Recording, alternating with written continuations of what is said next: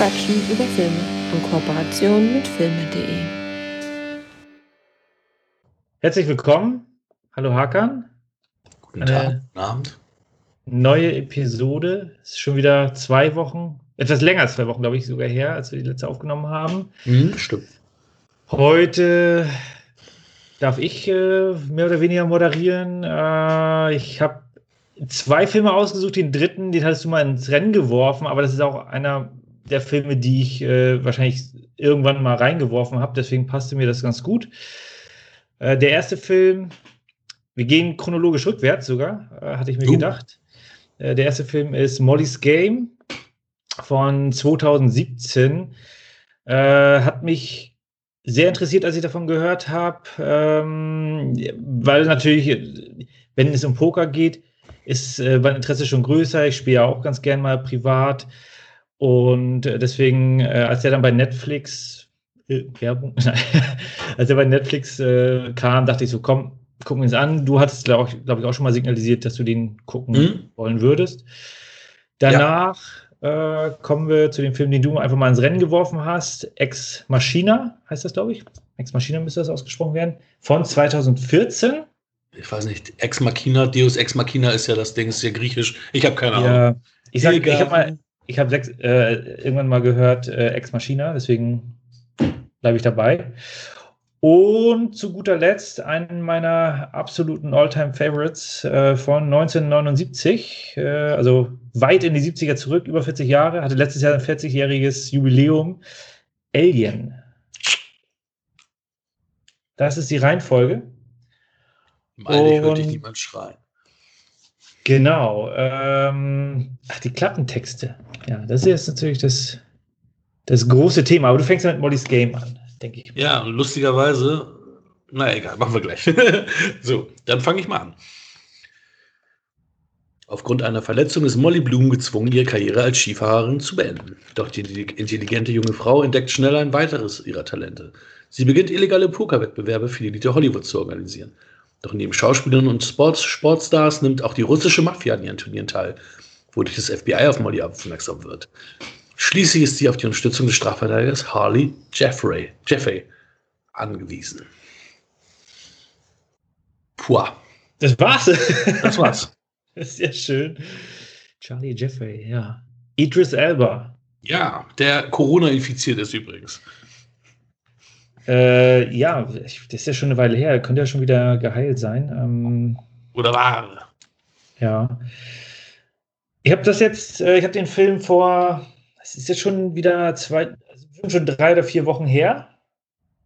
Ähm, es war die erste und auch einzige Sichtung. Und ich hatte natürlich, also es wurde ja groß darüber berichtet, ähm, Molly Bloom, genau hier ist der Name, muss ich ja ablesen. Äh, übrigens, ihr Vater, Larry Bloom, gespielt von Kevin Costner. Auch, ich finde ja, Kevin Costner grundsätzlich wird äh, immer besser jetzt mit dem Alter. Am Anfang war so er hat natürlich mit der mit dem Wolf tanzt einen Knaller rausgebracht, ähm, aber Waterworld und Postman, die ich beide sehr schätze, hm. äh, wurden ja so ein bisschen zerrissen, aber jetzt hat er halt so diese charakteristischen ältere Herrenrollen und die macht er immer sehr, sehr gut. Also auch hier fand ich ihn stark. Äh, also Molly Bloom, große Thema. Sie hat dann ein Buch veröffentlicht über diese ganze Geschichte. Das hatte ich so ein bisschen mitbekommen. Und also ein, ein Biopic. Genau, ja, genau. So eine Art ist das passiert. Und äh, da hat man ja so gehört, okay, wer ist dieser Mr. X oder Spieler X? Äh, man munkelt, dass es Toby Maguire äh, sein könnte, ähm, wobei, also es gibt keine Beweise, deswegen können wir das da jetzt auch nicht, ähm, also das, das ist so durch die Presse gegangen, mhm. aber äh, ich werde mir trotzdem weiterhin Spider-Man angucken, unabhängig davon, wie er wie dieser Charakter hier gezeichnet wurde. Deswegen, ähm, wenn es keine Beweise gibt, keine Zeugenaussagen. Ja, es gab, ja auch Zungen, dass es ein Mix aus mehreren ist. Auch Ben Affleck wurde da mal in den Raum geschmissen. Also halt diese ganzen Elite-Poker-Hollywood-Spieler. Und irgendjemand meinte, ah, vielleicht ein Mix aus mehreren, vielleicht Toby Maguire. Also es gab, also es ist das Ding mit Gerüchten, ne? Diese Gerüchte sind halt immer. Genau. Ja, aber ist auf jeden Fall äh, ein schöner, ja, Antagonisten-Charakter. Äh, äh, es ist ja, was ist das für eine Art Film? Es geht in Richtung Drama, es ist ein bisschen, es ist Crime, so ein bisschen. Oder will ein bisschen Crime sein. Äh, dann hast du ein bisschen ähm, Law, Anwaltskrimskrams. Äh, also ich war schon, ich war schon stark interessiert und äh, ja, habe es dann einfach mal an einem schönen Sonntagnachmittag äh, mir angetan, das ganze Werk. Ja. Willst du ein paar einleitende Worte zu deiner Sichtung? Ja, für mich war es auch die erste Sichtung. Ähm, hat mich auch stark an den anderen Film mit Jessica Chastain erinnert, auch wenn das kein Biopic war. Die Erfindung Und, der Wahrheit. Ganz genau. ähm, fand ich also ich, ich habe da eine Menge Parallelen gesehen, auch wenn der jetzt in Anführungsstrichen natürlich realistischer ist, weil dass die Amis ähm, jemals äh, gegen Waffen ein Gesetz verabschieden würden, ist natürlich so utopisch, wie dass einer von uns in die Politik geht und dort ein großer Star wird, muss man ja leider traurigerweise sagen. Also, dass wir nicht in die Politik, nein, also dass die Amis jemals von ihren Waffen lassen würden. Ich meine, Obama ja. hat es schon mal versucht und ähm, ist ja sowas von in, auf die Fresse damit gefallen. Also das, das wird nicht passieren. Ähm, aber ja, also, zwei Amtsperioden durchgehalten, oder? Das ja, äh, nee, aber mit, mit dieser Waffen, mit dieser Waffennummer. Ja. Also da ist er ja kläglich gescheitert. Genau, ja. Ähm, ja, also gute Einleitung. Man erfährt so ein bisschen was über den Charakter. Ähm, Molly Bloom selber wollte, dass Jessica Chastain sie spielt. Also da dann auch äh, schon Vorschusslorbeeren wieder von der Art und Weise, wie Jessica Chastain gespielt hat. Also sie ist ja auch wirklich eine sehr gute Schauspielerin, also eine der besten ihres äh, Jahrgangs, würde ich sagen. Also mhm. die 40-Jährigen von heute. Erinnert mich so ein bisschen immer an Julia Roberts von der Rollenwahl, wie Julia Roberts so in den 90ern, 2000ern so agiert hat, so von, den, von der Auswahl der Rollen her. Äh, jetzt nicht, wie sie als Typ angelegt ist. Ähm, obwohl, sie, hm? obwohl sie ja teilweise wirklich, äh, ich meine, sie hat bei das hatte ich letztens wieder gesehen, bei Interstellar hat sie mitgespielt mhm. und bei Marsiana, da ist sie mir dann so richtig präsent geworden. Bei Interstellar war sie ja die Tochter, mhm. die ältere Tochter, da war Als sie nicht genau. so. Genau. Ähm, also die ist schon auch bei den Blockbuster-Filmen dabei und gleichzeitig Molly's Game ist natürlich kein Blockbuster-Film, ist ein Biopic. Biopics ist ja immer so die, die wenige sehr, sehr erfolgreiche Biopics. Ich glaube, hier, äh, den hatten wir ja besprochen, äh, Bohemian Rhapsody was ja in die Biopic-Richtung geht. Das war ja so das mit das Erfolgreichste, was äh, in dem Bereich stattgefunden hat. Ja, Biopics sind ja gern gesehene Oscar-Kandidaten, aber an der Kasse genau. jetzt nicht unbedingt die großen, großen Erfolge. Ja, wobei ich bin auch eher mal zwiegespalten, auch bei diesem Film jetzt hier, was so diesen Bi Biopic-Charakter angeht, weil natürlich sehr viel frei interpretiert wird oder einiges ähm, gebeugt wird für den Unterhaltungsfaktor, dass man natürlich sagt, okay, wenn, wenn, wenn du was akribisch eins zu eins machst, dann ist es zu langweilig für einen Film, ja. Mhm. Ähm, normalerweise müssten die, müssten die immer vorher sagen, Mensch, ja, der ist inspiriert von den wahren Ereignissen, weil der normale Durchschnittszuschauer natürlich denkt, hey, genauso ist es gewesen. Und hier ist es auch so, hier gab es auch wieder ähm, Dinge, die überdramatisiert wurden. Ähm, ich habe auch bei einigen Szenen sowieso gedacht, wenn sie so als in Anführungsstrichen Gute dargestellt wird, dachte ich immer so, ja, ja, weil du das Buch geschrieben hast. ähm, ja, ist es so. Also, ja. ne? also wenn, wenn, wenn, wenn dein Leben verfilmt werden würde, was, was auf einem Buch von dir basiert, dann werden auch die eher unschöneren Spots anders äh, wahrgenommen, weil du dich auch als Mensch anders wahrnimmst, als man dich von außen dann wahrnimmt. Das ist normal, mhm. das ist menschlich. Und das, das Gefühl, oh, hau, hau den Laptop runter. Das Gefühl habe ich halt manchmal gehabt, so, oh, ich glaube, da hat sie sich jetzt in ein besseres Licht gerückt, als es tatsächlich der Fall ist. Ähm, sei es dahingestellt, ich wurde gut unterhalten. Ähm, Jessica Chastain war äh, noch nie so äh, freizügig zu sehen gewesen in den Filmen, die ich gesehen habe. Also von, von den figurbetonten Klamotten her. Ich meine, sie hat sich ja in, hier mit, mit ähm, hier mit dem mit Tom Hardy und Shia LaBeouf, äh, da, da hatte sie ja schon mehr gezeigt. Lawless. Aber, ja, den habe ich vergessen, weil ich den. ich habe hab mir sogar die Blu-ray dir gegeben, weil ich ja. wusste, den gucke ich mir nie wieder an. ja, ich habe den auch einmal gesehen, verstaubt jetzt im Regal. Ja, Prohibition ist halt nicht so mein Ding, aber da hat sie auch mitgespielt, das stimmt. Damals war Prohibition ist eigentlich mein Ding, aber irgendwie hat der Film das für mich nicht transportiert. Also, und trotz der guten Darsteller auch, aber. Mhm. Ja. Ja, ich, äh, ich bin groß und ganz bei dir. Also für mich der Film, der hat natürlich einen gewissen Schauwert, äh, vor allem auch die Sequenzen, äh, wo es um das Spiel geht, wie sie das aufbaut, äh, die Interaktion mit den einzelnen Charakteren. Da sind ja auch teilweise Charaktere dabei, die äh, über ein, zwei, drei Abende sich, also ich sage jetzt nicht, die sind hintereinander, die Abende, aber man hat ja mehrere Abende, die gezeigt werden. Und da sind halt einige Charaktere dabei, die sich dann äh, weiterentwickeln, ins Gute oder ins Negative. Du hast natürlich dann auch einige witzige Sequenzen, wo du sagst, okay, das ist ja alles ein bisschen over the top teilweise. Zum Beispiel die Aktion mit dem Bild fand ich da. Äh, das passt so, die, diese Szene mit dem Bild passt ins Bild von diesem ja.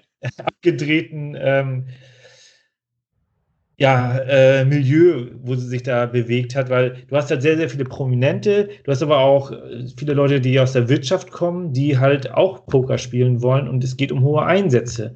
Und ja. wenn ich jetzt irgendwie, keine Ahnung, ähm, Top-Manager verdienen ja, die, das, der Vorteil von, von solchen Top-Managern ist ja, die haben regelmäßiges Einkommen der Schauspieler kriegt mal 40 Millionen für, keine Ahnung, Indiana Jones 4 mhm. oder so. Äh, und die Top-Manager haben halt jedes Jahr ihre 10 Millionen. Und deswegen fand ich das alles sehr, sehr ähm, nahbar, was da abgegangen ist von den, von den äh, großen äh, Größenordnungen. Ähm, nichtsdestotrotz war für mich, waren die Szenen nicht, teilweise nicht gut durcherzählt. Die, die Anfangsszene mit, ähm, mit, den, mit ihrem Anwalt. Äh, das kann so passiert sein, ich weiß es nicht, aber das war mir ein bisschen zu, zu dünn vom mhm. Anwalt.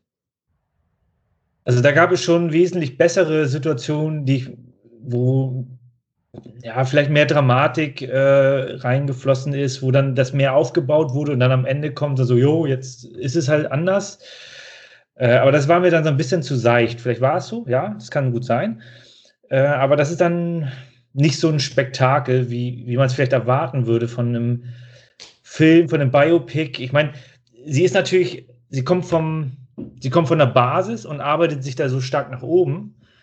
Äh, das ist schon bemerkenswert. Ähm, das ist immer noch was anderes, als wenn du irgendwie, keine Ahnung, der gefallene Sportstar bist und dich wieder zum Wimbledon-Sieg äh, kämpfst ja. oder was auch immer.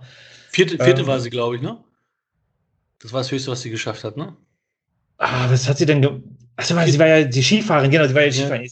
Jetzt, kommt das langsam wieder. Ich hatte das schon eine Weile her, aber genau, ihr Vater war ja sehr, sehr hart am Anfang. Mhm.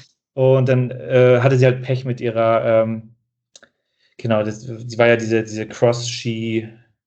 Und ich glaube, sie war auch Vierte und das ist ja auch der beschissenste Platz, den du machen kannst. Also knapp an der Medaille vorbei und. Ja, sie hätte in diesem entscheidenden Rennen hätte das geschafft und wäre sie nach Olympia, aber dann hat sie ja diesen Unfall. Ähm, genau so war das. Das ist halt äh, nicht, dass ich da irgendwas verwechsel mit anderen Filmen. Und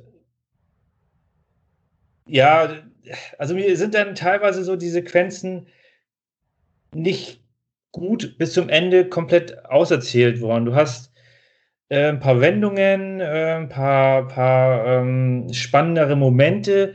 Äh, wenn ich jetzt auch an diese Apartment-Szene denke, ähm, wo sie dann da ähm, ein paar Tage zu Hause geblieben ist. Ja, also mit der Szene habe ich auch gar nicht gerechnet. Also die hat mich dann auch so, ich sag, oh, das ähm, so eine harte Szene auch vom, vom, vom, vom Ton her hätte ich gar nicht erwartet, da in diesem Film jetzt so zu sehen. Also. Ja, aber gleichzeitig fehlte mir dann doch die extremere Bedrohung. Das wurde irgendwie nicht so gut aufgebaut. Ja, die hatten dann ähm, dort gewisse Personen mit am Tisch, aber da hätte ich mir mehr Bedrohung gewünscht. Also meinst, dass, dass da hinterher noch was passiert, äh, hinterher noch eine Konsequenz daraus erfüllt wird oder, nee, oder wie? Nee, also das muss ja schon irgendwie einigermaßen an den äh, wahren Begebenheiten ähm, sich orientieren und äh, deswegen musste das so sein, aber ich hätte mir da das vorher ein bisschen. Den Aufbau zur Bedrohung kennen. Ja, genau. Okay. Weil das kam mir dann so ein bisschen, es kam ein bisschen überraschend, ja, aber halt nicht so, dass ich komplett äh, die, die Gefahr in dieser Szene erkannt ja, aber, aber das Ding ist ja, ähm, das sind ja Mobster, die wollen, das, die wollen mitverdienen an dem, was sie macht und äh, wollen quasi Schutzgeld von ihr. Und das. Ja, okay, gut, dass du das jetzt. ja, die, die haben Ja, aber- dann Nee, das- gemerkt, ja. oh, da ist, ja, ist ja ganz schön viel Geld mitzumachen. Das ist dann hier so eine, so eine kleine süße Maus, die das da alleine alles managt. Und dann. Ja, aber das hätte man viel, viel besser auserzählen können, indem man in den, in den Abenden, wo die ja dabei sind, da schon ein bisschen was zeigt. Also irgendwie auf irgendeine Art und Weise dort die Bedrohung so langsam ankündigt. Aber das wäre dann wieder nicht subtil genug, weißt du, wenn du da irgendwie die Leute, dann gucken sie irgendwie mit ihren Augen böse oder kommt eine be- bedrohliche Musik oder so, dann wäre man natürlich wieder dass man, da- dabei, dass man sagt, ah, das haben sie aber, das hätten sie aber subtiler lösen können. Das Problem ist ja immer diesen gesunden Mittelweg zu finden. Ne? Ich, ich sehe oft Filme, wo ich dann auch denke, okay, die hauen dir das voll mit einem Baseballschläger drauf. Ja. Dafür bin ich jetzt irgendwie, dafür habe ich zu viel gesehen. Äh, das möchte ich nicht. Und früher hat man das natürlich geschluckt. Vorher war, früher war es Mhm. normal, dass du die Dinger irgendwie mit, der Holz, mit dem Holzhammer gekriegt hast. Heute kannst du es nicht mehr. Ja, es ist immer eine Gratwanderung, ne? Ist, ist Ja, schwierig. absolut. Also das Problem ist, war einfach, ich habe da zwar mit der Szene nicht gerechnet, aber es war für mich jetzt nicht so diese starke Bedrohung äh, zu spüren. Und das ist ja, der Film muss ja auch irgendwie äh, Emotionen ja, mitliefern, damit ich mich so richtig hineinsaugen kann in dieses ganze, in das ganze Setting. Und das war halt, also für mich kam das dann nicht so extrem konsequent rüber. Ich, also ich fand das Ende fand ich, fand ich ganz nett. Das war schon ähm, ganz rund. Der hat auch, äh, habe ich nicht erkannt, Graham Greene hat ja den. Ja, hast du nicht erkannt? Nee, da habe ich da so Geiler nicht Typ. erkannt. Als Ähm, Richter. Ja, ich meine natürlich. Ich glaube, in Die Hard 3 habe ich ihn noch zuletzt gesehen. Also, das ist auch schon ewig her. Jetzt, jetzt da mit Kevin Costner. Ja, ja, ja. Nach der mit dem Ja, Wolf- Das ist der mit dem Wolf, genau. Ich glaube, der war sogar Oscar nominiert für der mit dem Wolf tanzt, ne? Das kann gut sein, da waren, glaube ich, alle Oscar nominiert. Nee, es war echt cool, ihn zu sehen. Und hier, ähm, da war auch der Bad Guy aus äh, The Gentleman, ich weiß aber seinen Namen gerade nicht. Ähm, der ist jetzt ein bisschen häufiger zu sehen. Also hier aus dem neuen Guy Ritchie-Film. Ähm, und Michael Sarah war ja dann die, dieser Mhm. Spieler X. Aber Michael Sarah, mit dem kann ich irgendwie nie connecten. Der ist irgendwie, weiß ich nicht, mit dem komme ich irgendwie nicht so. Ja, es ist halt so dieses, äh, kommt noch nicht so ri- richtig raus aus dieser Milchbubi-Rolle, ne? Nee. Und ich verwechsel ihn immer mit dem, ich, oh, wie heißt der nochmal? Der aus Zombieland. Mit dem Also- verwechsel ich ihn. Jesse Eisenberg, danke. Genau. Die beiden, die, die beiden verwechsel ich immer so ein bisschen. Die sind für mich immer so ein, eine Person. Warum auch immer. Weil die sind ja vom äh, eigentlich ähnlich, Ja. sie sind sich ja nicht ähnlich oder so. Das sind eher Wobei- so die beiden Nicht-Bubi-Vögel. ja, ja, genau. Wobei Jesse Eisenberg irgendwie die bessere Rollenauswahl hat. Ja, das ja. Das Der hat ja schon einige stärkere Rollen gehabt. Äh, gut, ich nicht- Sarah war in Superbad, ne? Ja, genau, ich weiß. deswegen, weil ich krieg die beiden. Deswegen die, Milch, die Milchbubi-Rolle. Ne? Ja, aber Ähm. ich finde, also ich finde jetzt tatsächlich, Mollys Game ist für mich gut erzählt gewesen, ist für mich gut, aber es ist so ein One-Timer. Den gucke ich mir Ja. einmal an und dann gucke ich, weiß ich genau, ich gucke den mir nie wieder an, ich werde auch nicht noch mal irgendwie reinseppen, wenn der mal irgendwo läuft, sondern kann man sich gut einmal angucken, ist für mich eine solide 7, ähm, wo ich sage, den gucke ich Ja. mir gerne einmal an, aber bitte nie wieder gucken und definitiv nicht in die Sammlung. Das ist so mein Fazit zu dem Film. Ja, kann ich dir so direkt zustimmen. Sehe ich ganz genauso. Äh, das, das Schade ist halt, Jessica Chastain, die ist halt wirklich so die, ich würde sagen, mit äh, Emma Stone und äh, Jennifer Lawrence, das ist so der Cast schlechthin. Ne? Das sind die großen Frauendarstellerinnen aktuell. Und die wählt sich halt sowas raus. Für mich Molly's Game auch eine 7. Erfindung der Wahrheit, genau das gleiche, genau die gleiche Ja. Qualität. Ja, ist so. Tatsächlich. Also ich finde Molly's Game da noch einen Zacken besser, weil das mehr Hand und Fuß hat. Bei der Erfindung der Wahrheit da dachte ich mir so, okay, wenn ich mir den zweites Mal den Film angucke, dann verstehe ich genauso wenig, weil es einfach keinen Sinn machte, was, was da passiert ist. Also dieser große Twist am Ende, den kannst du nicht nachvollziehen. Und das ist dann schlecht erzählt, wenn, wenn ich jetzt äh, dem nicht folgen kann. Und äh, da habe ich, also ich habe ein bisschen Sorge, dass sie da ihre Rollen zwar schon nicht schlecht auswählt, aber nachher so in so einem Sumpf von Film landet. Aber äh, ich meine, sie hat Marsianer mitgemacht. Da, da hat sie ja die starke Nebenrolle, ja. Mhm. Und sie hat schon, schon gute Filme gemacht, aber sie, sie braucht halt so ein paar richtige Knaller, die, wo, wo sie die Hauptrolle hat. Äh, ich meine, Es Jennifer Lawrence. Ja, da hast du aber, das ist ein Ensemblefilm. Ja, Das ist ja ein. Und richtig gut ist der ja auch nicht. Das war ja, Ja. jetzt mehr so, so reingeballert. Das halt auch so eine 7, ne? Sie Ja, braucht halt sowas wie, wie äh, Tribute von Panem oder irgend sowas, ne? sie hat auch in der ähm, Fortsetzung von, wie heißt der erste? Der erste war Snow White and the Huntsman mit, äh, mit, mit, hier, ähm, mit Thor und ähm, Kristen Stewart. Hier Chris Hemsworth. Der lief gerade gerade im Fernsehen und da habe ich kurz reingesetzt und habe gedacht, oh, Alter, den muss man sich nicht reinziehen. Den, ersten habe ich im, im, Flieger damals gesehen, als wir nach Amerika ge, ge, geflogen sind und habe auch gedacht, ey, den gucke ich mir auch nie wieder an, auch, auch wenn ich dann die Effekte besser erkennen kann oder so. Der war so schrottig und den zweiten muss man sich auch nicht geben. Ja, also ihre Rollenauswahl, ich weiß nicht, sie, sie, ähm, ach, sie, sie, sie wird noch ihr Ding machen. Ich glaube, Zero Dark 30 war ihr großer Durchbruch. Ähm, den, den habe ich nicht gesehen, aber also ist, ist, das ein Film, den man sich einmal im Jahr reinziehen kann? Nein, nein, nein, nein. Ja. Da geht es halt darum, dass, da ist sie halt eine CIA-Agentin, da geht es ja um die Jagd auf Obama. Äh, auf, mhm. genau, Jagd auf Obama. auf Obama. Ja. Jagd auf Osama Bin Laden, meine ich natürlich. Was soll ich denn hier für richtig Und ähm, ja, ich, den, den habe ich, hab ich mir auch mal gekauft und ähm, der ist ganz cool. Aber nein, es ist auch jetzt auch kein, kein All-Time-Favorite-Film. Also meine Meinung. Ähm, ich glaube, da wird noch was von ihr kommen. Sie ist ja, sie ist jetzt, sie ist in einem guten Alter, sie sieht ein bisschen jünger aus, als sie wirklich ist. Also die, die kann auch gut noch äh, die Mitte 30-jährigen Rollen spielen. Das schafft sie auch noch. Auch, vielleicht brauchst du auch so einen Action-Knaller, so Mad Max. you never know. Ja, damit äh, Charlize Theron auch eine der Top. Also mit denen kann sie, also schauspielerisch kann sie, ist sie da auf dem gleichen Level, aber von der Filmauswahl her. Ich ja. bin gespannt. Vielleicht wird, sie auch nicht angeboten, ne? Also sie ist ja auch, ich meine, sie ist eine attraktive Frau, aber sie ist ja schon ein anderer Typ, ne? Sie ist schon, schon ein spezieller Typ. Also sie ist jetzt nicht so, so ein Charlize Theron, wenn du eine Charlize Theron hast, okay, die wird jetzt ja auch älter, aber Charlize Theron ist eine, stell Charlize Theron dahin und zehn Männer sagen dir, die, die, die Frau ist eine 10 von 10. Ähm, das ist bei Jessica Chastain, glaube ich, ein bisschen anders. Also die ist. Ja, aber Julia Roberts hatte da, ja gut, Julia Roberts hatte, gut, die hatte halt Pretty Woman. Ne? Ja, ja, richtig. Genau. so, und die hat ja auch ganz viele dann diese Frauenfilme, also romantische Komödien, wo ja dann auch bei vielen äh, Filmen ja auch ähm, Frauen das Hauptpublikum waren und gar nicht mhm. Männer die Zielgruppe oder äh, alle die Zielgruppe waren, sondern dass er eher so in die, in ja. die ähm, Chick-Flicks, wie man immer ja. so gerne gesagt hat. Wobei Notting Hill gucke ich mir auch immer ganz gerne an. ja, da sind ja auch gute Filme bei, ne? Und ich fand auch Pretty Woman nicht so schlecht, ne? Also gibt es auch deutlich schlechtere. Ähm, ja, ja, vielleicht ist es auch, vielleicht kriegt sie auch die Rollen, aber hat da keine Lust zu. Vielleicht will sie ja. wirklich das auch. so, das kann, kann natürlich sein.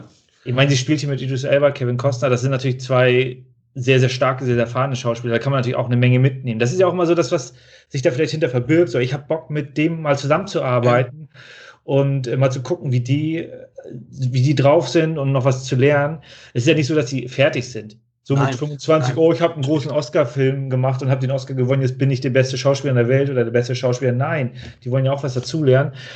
Äh, nichtsdestotrotz, Molly's Game, meine Erwartung hat es halt auch nicht ganz getroffen mhm. und vielleicht waren da auch die Vorschusslorbeeren ein bisschen zu hoch. Aber was du gerade sagtest, war richtig, auch mit Kevin Costner, ähm, auch der Redemption-Arc, den sie dann hatte, auch sehr klassisch filmisch. Ähm, mhm. ob das wirklich alles so gewesen ist, ich weiß es nicht. Von ihm natürlich top gespielt. Also ich habe ihn auch gerne wieder gesehen und ich bin froh, ja. dass er auch immer noch gute Rollen kriegt, weil Kevin Costner halt.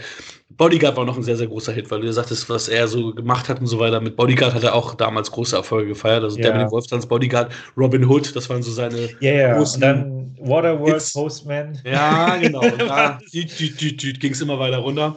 Ähm, aber er ist jetzt ein guter, er ist ein guter Nebendarsteller halt, ne? Ja, ja, definitiv. Schön.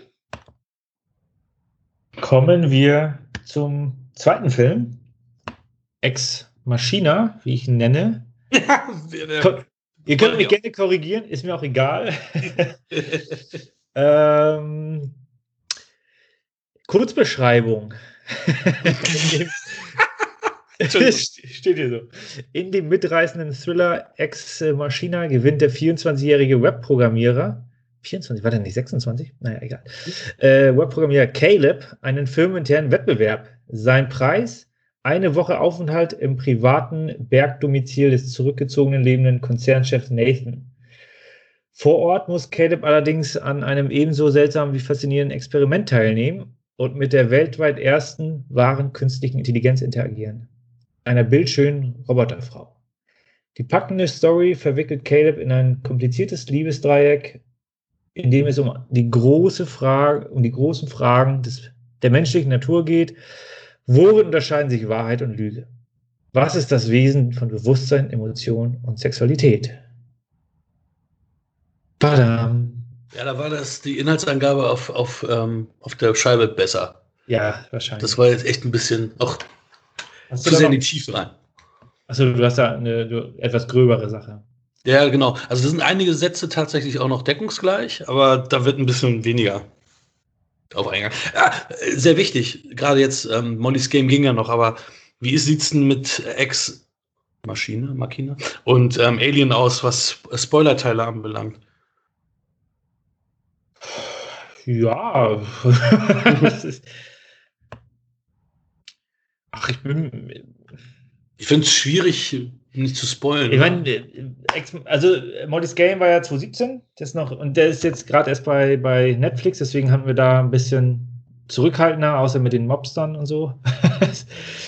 äh, das aber nicht 2014 relevant war. Ja, Ex Machina 2014. mm, Ich muss halt sagen, ich war da auch, ich habe den, da komme ich jetzt schon auf, auf äh, meine Erfahrung mit Ex Machina hin. Ich habe den lange im Saturn gesehen und gedacht, so, ah, was ist denn das für ein Film? Und hm, hast du da. Es ist natürlich mein Genre, Sci-Fi. Und irgendwann habe ich mir den halb blind gekauft. Also ich habe schon geguckt, ist der gut? Und habe mir den gekauft, wusste aber eigentlich relativ wenig von dem. Ähm, und ich kann mir gut vorstellen, dass es vielen so geht. Deswegen, wer den Film nicht kennt, äh, es geht natürlich so ein bisschen in die Sci-Fi-Richtung, ist aber jetzt, es ist eher so ein, ähm, ein Kammerspiel Ja, auf jeden Fall. Definitiv. und äh, hat auf jeden Fall äh, seinen Schauwert, wird alles ein bisschen langsamer erzählt und also man kann da jetzt nicht die ganz große Action erwarten. Ähm, es lohnt sich aber, wenn man über den mal stolpert, dann und, man ist da jetzt sich uneins, dann äh, try it. Das ja, ist, definitiv. Das ist so der, der, der spoilerfreie Part, den ich da geben kann, mehr oder weniger. Mhm. Ja, also ich, ich habe ihn ja tatsächlich auch durch dich entdeckt und bekommen. Also du hast mir, du hast mir die das gegeben, hast den Film empfohlen und ähm, ich habe dann auch kurze Zeit gekauft. ja und habe mir ihn kurze Zeit später dann noch gekauft. Ja, das, das war auch immer noch die Zeit, wo, wo ich, wenn ich einen Film gut fand, ihn auch unbedingt dann zwei Monate später spätestens besitzen musste. Das hat sich jetzt bei mir ein bisschen entschlankt. Gerade weil ich irgendwie noch 300 Filme hier liegen habe, die ich noch nicht gesehen habe und gesagt habe, okay, jetzt hole ich mir wirklich die Dinger, die ich brauche. Also du kennst sie filmisch, du hast sie gesehen, aber die Dinge sind noch in der Teils, Originalverfassung teils. Nein, eingeschweißt. nein, nein, ein- eingeschweißt nicht, macht immer auf, aber teils, te- also teils, teils. Es gibt, ich habe hier bestimmt noch 40, 50 Filme, die ich noch gar nicht gesehen habe und also die ich auch gar nicht kenne, auch, auch wo eine Erstsicherung noch, noch ausstand. Und dann natürlich dann die, die ich schon kannte, ja, genau. Dann wundert mich das auch nicht, dass du immer noch Return of the Living Dead hast. Ich habe aber ähm, Jedes- Anschlag bei Nacht geguckt, gerade. was, was für ein Ding? Assault on Precinct 13. Anstalt, äh, die, die Anschlag, wie heißt auf ich ja Deutsch? auch gegeben. Ah, Den hast du mir auch gegeben, ja. ah, ja, ja, habe ich das eingetragen? muss ich gleich mal prüfen. Jedenfalls habe ich den jetzt auch durch. Also den, den kannst du schon kriegen. Definitiv. Ja, das dauert ja. Also, wenn Corona vorbei ist, dauert es ja wahrscheinlich noch ein bisschen. Aber der ist schon mal abgehakt. Ich habe jetzt nur noch ähm, wirklich hier Night of the Living Dead von, oder Return of the Living Dead? Nee, nee. Irgendwas of the Living Dead. Return of the Living Dead, genau. Nee, aber ähm, du hast ihn ja kurze Zeit später gekauft. Ich hatte ihn nie ausgeliehen, Genau. du hast geguckt. Äh, ja. Und Ja, guter war, Cast, guter Cast, guter Cast. Also, ich glaube, Alicia Vikander habe ich vorher, hatte ich die vorher gesehen oder das ist der erste Film, den ich mit ihr gesehen hatte? Und ich glaube, es ist der erste Film. Danach habe ich erst Danish Girl gesehen und, und Mhm. äh, Tomb Raider noch später. Dann vorher kam noch hier der. Solo für Uncle, den ich dann auch, auch gesehen hatte. Ähm, das war tatsächlich, also ich glaube, Danish Girl war ja vor Ex Machina, glaube ich. ich schaue hier direkt mal rein. Ja. Die kam danach, 2015. Ah, Okay, ja, okay, dann ist es ja quasi, quasi doch die richtige Reihenfolge. Ja. Ähm, sie macht das natürlich gut. Oscar Isaacs kannten wir, oder Isaac, ähm, kannten wir natürlich schon durch Drive, den wir auch hier schon besprochen haben, ausgiebig. Und ähm, die neue Star Wars Trilogie, genauso wie Dom Gleason, der auch in der neuen Star Wars Trilogie spielt. Und der aber auch bei Alles eine Frage der Zeit der Hauptdarsteller war. Der, ja, also ich, ich würde sagen, der Cast zu dem Zeitpunkt, für die war das natürlich äh, eine gute Sache, um zu performen, um einen guten Film zu machen, der jetzt kein, kein Blockbuster-Film ist. Aber der Cast ist Oscar, schon... Oscar für die beste Spezialeffekte. Äh, Star Wars ausgeschlagen, The Revenant ausgestochen. Ja, und, aber äh, Mad Max ausgestochen. Mad Max sogar. Ja, die waren ja, alle okay, in Jahr. Äh, das ist natürlich, das ist groß. Star Wars ist, wird, gewinnt keine Special Effects Oscars. Die, das ist für die Massenabfertigung und ja, wenn da irgendwas ja, ist, eigentlich dabei Star Wars ist, als großer Favorit des, des, Jahres. Also hier, das war ja das Erwachen der Macht. Ähm, es wurde ja gemunkelt. Ja, es, es wird ja gemunkelt, dass ähm, diese ganzen Darsteller, ne, dass die ganzen Schauspieler, extra für diesen Film gewotet haben, weil das ja da eher um die Performance äh, geht und die Special Effects ja unterstützend tätig sind. Dass die äh, eine Linie geschlossen haben, zu sagen, okay, lass mal den wählen und nicht diesen typischen Blockbuster-Film wählen mhm. für ja. den besten Film. Ne? Das war auch ein starkes Kino, ja. Ich sehe hier den Marsianer. 2016 Oscar-Verleihung war es. Wobei man noch sagen muss, ne? der Film hat so ein schmales Budget gehabt und die Effekte sind ja wirklich super. Die unterstreichen ja ähm, das Kostüm, die, also die unterstreichen ja die, die, die, diese, also diese Robotik, also es ist schon, schon, sind schon tolle Effekte. Ne? Wie viel hat er gekostet? Mhm. 11 Millionen? Nee, warte mal. Was hat er gekostet? 15 Millionen. 15 Millionen gekostet, 36 mhm. gemacht und die Effekte sind wirklich gut. Also die sind natürlich auch sehr dezent muss man ja, sagen. Das, also das ist halt auch, wir sind ja momentan noch gar nicht in der Spoiler-Ecke, das ist ja das Schöne. Also das ist ein Film, der, äh, den wollten sie machen, die wollten da auch äh, eine Message, also die wollten schon was erzählen und da ja auch, auch wieder zum Nachdenken anregen. Ja. Das ist schon äh, klasse gemacht. Also es ist, im Grunde siehst du ja vier Personen. Es gibt zwar noch ein paar mehr Leute, aber das ist von der Anfangsszene. Danach spielt es ja fast alles in, in dem Haus. Äh, und du siehst vier Charaktere. Und äh, ja, es ist. Also es ist schon ein sehr, sehr ruhiger Film. Also wir sind ja aktuell auch in der Zeit, wo alles ein bisschen entschleunigt ist. Und ich bin ja immer jemand, der sagt, okay, lass dir doch mal ein bisschen mehr Zeit an der einen oder anderen Stelle. Äh, lass mal etwas langsamer die, die Sequenz, den Dialog, äh, die Reaktion stattfinden.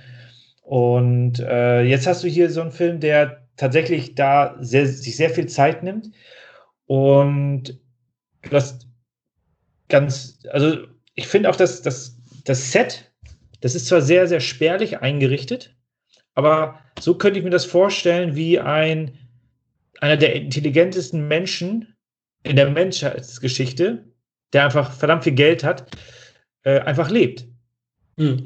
Du hast ja wenig Innenausstattung. Du hast sehr, sehr offen. Mitten in der Natur ist das Haus. Du hast halt eine schöne Küche, einen Boxsack. Und überall muss ja ein Kühlschrank sein, anscheinend, weil er hat immer Bier in der Hand ungefähr. Mhm. Und, und, also das hat schon was, also so, so stellt man sich im Grunde das, das reiche Leben vor, dass die, die, Urlaubs, äh, das Urlaubsdomizil, wo man mal ein, zwei Wochen ist. Und das hat also schon einen gewissen Schauwert. Gleichzeitig hat der Film auch so eine, so eine gewisse Beengnis, die man da so äh, verspürt, weil einige, also die Ebene, wo ähm, der Caleb, der Gewinner dieses Preiserscheinens, dann unterkommt, also in seinem Raum, das ist halt unterirdisch. Kein mhm. Fenster. Und ich finde das ganz spannend. Du wirst so ein bisschen reingeworfen. Äh, diese, diese Geschichte mit dem Turing-Test äh, wird sehr früh angesprochen.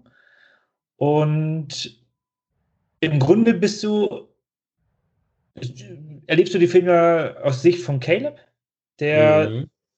und hier steht, ich sehe hier gerade bei IMDb und so war es mir das auch, also das, was ich eben vorgelesen habe, ist nicht ganz richtig. Hier bei IMDb steht 26 Jahre alt. Ähm, also vielen Dank für die schlechte Kurzbeschreibung. Ja, auf dem Covertext steht auch gar kein Alter drauf, weil das ja, da ich, gar keine Rolle spielt. Aber mir war es so, dass im Film sein Alter genannt wird. Mhm. Ähm, ja, also du, du, tastest dich so ein bisschen lang so ran. Also es wird halt, er äh, ist da und, und muss natürlich da was unterschreiben, damit er Verschwiegenheitsklausel und so weiter hat, ein bisschen extremer. und darf, wird dann eingeweiht, dass er äh, diesen sogenannten Turing-Test, Advanced vielleicht sogar, mhm. ähm, an einer künstlichen Intelligenz äh, vornehmen soll. Also er soll halt mit der kommunizieren und der Nathan äh, ist dann sozusagen nur der stille Beobachter. Und das ist ganz spannend, weil also die Dialoge mit der äh, Ava heißt sie, mhm. A-V-A, nicht Eva, sondern mhm. Ava, äh, sind halt ganz spannend. Das ist so, also ich habe ihn jetzt, jetzt das zweite Mal gesehen und äh, deswegen war mir natürlich so ein bisschen auch schon die Erinnerung verloren gegangen, aber gleichzeitig kam ich relativ schnell wieder rein und habe natürlich dann mit dem Wissen, wie das nachher, äh, wie das Ganze endet, wieder auf andere Sachen geachtet ja. und fand deswegen das, eine zweite Sichtung absolut empfehlenswert, weil du dann Definitiv. auf kleinere Details achtest. Äh, also es ist schon, und das, das bewegt sich die ganze Zeit so ohne große Aufregung Stück für Stück voran. Der Caleb sehr jung, ist von sich überzeugt, was, was seine Skills angeht, also was seine Intelligenz angeht aber was seine, ähm, aber er ist schon so ein bisschen verunsichert. Mit dem großen Firmenchef, ein, der intelligentesten Menschen und den da im Kontrast von Oscar Isaac, der ist ja wirklich sowas von sich überzeugt, dass er eigentlich nichts an sich heranlässt. So. Mhm. Er lässt ihn da so rein und äh, soll sein Leben, soll, soll, soll die Zeit genießen, aber gleichzeitig ist er halt der King, der alles weiß. Hat ja auch immer dann die richtige Frage parat, wenn es dann darum geht, oh, hier mit dem Schachcomputertest und so weiter. Und das Zusammenspiel finde ich sehr, sehr spannend.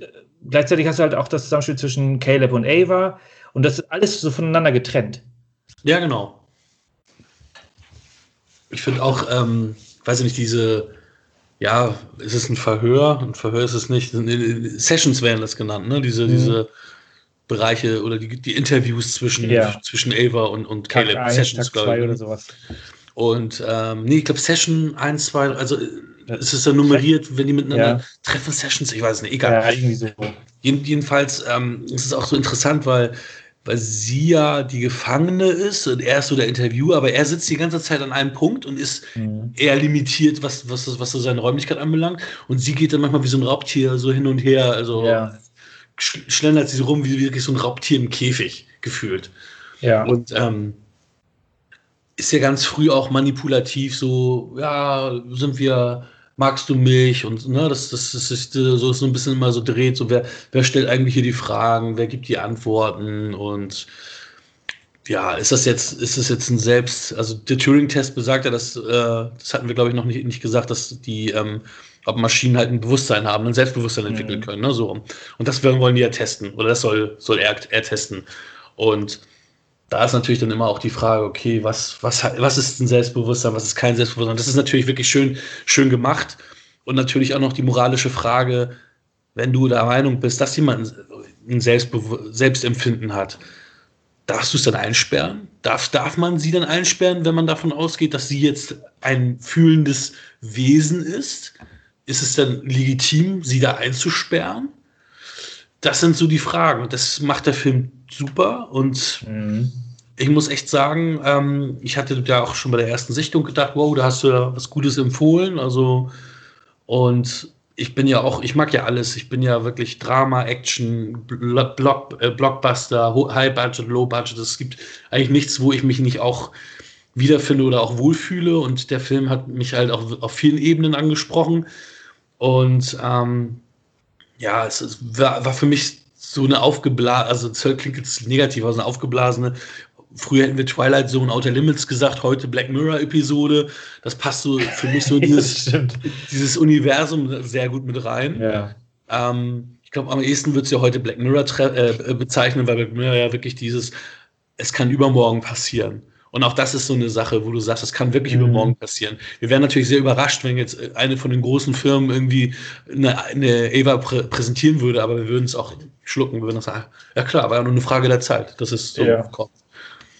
Und ja, also, ja, ich weiß nicht, es, wenn Spoil wollen wir jetzt spoilern, wollen wir über die große Auflösung reden oder wollen wir es lassen? Ich meine, wir müssen da jetzt natürlich jetzt nicht äh, das, das irgendwie auserzählen. Also jeder, der den Film kennt, weiß ja sowieso, was passiert. Ähm, deswegen, ich glaube nicht, dass wir da. Das können wir einlassen, ne? Ja, ja wir müssen da jetzt nicht so, so sehr ins äh, Detail gehen. Ähm, also es ist auf jeden Fall ein sehr, sehr gesellschaftskritischer Film, aber gleichzeitig hast du auch immer wieder so diesen, diesen Wechsel, die gehen raus.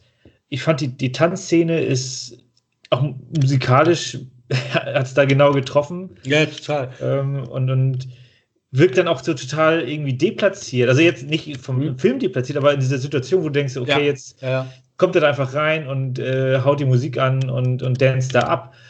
Aber auch äh, synchron mit ihr, ne? wo du so denkst, ja. okay, da ist ja auch irgendwas nicht ganz koscher, wenn die da irgendwie schon, entweder haben sie gemeinsam die Tanzszene schon einstudiert oder er ist derjenige, der hier auch die Strippen zieht. Also es ist. Ja, also mhm. das ist ja auch so, das ist auch der Gedanke, der, der bei mir kam, weil äh, ganz am Anfang hat man ja so einen kurzen Moment, wo ähm, die äh, Kyoko das, ähm, das Frühstück bringt, denkst du, okay, das ist ja noch eine Person.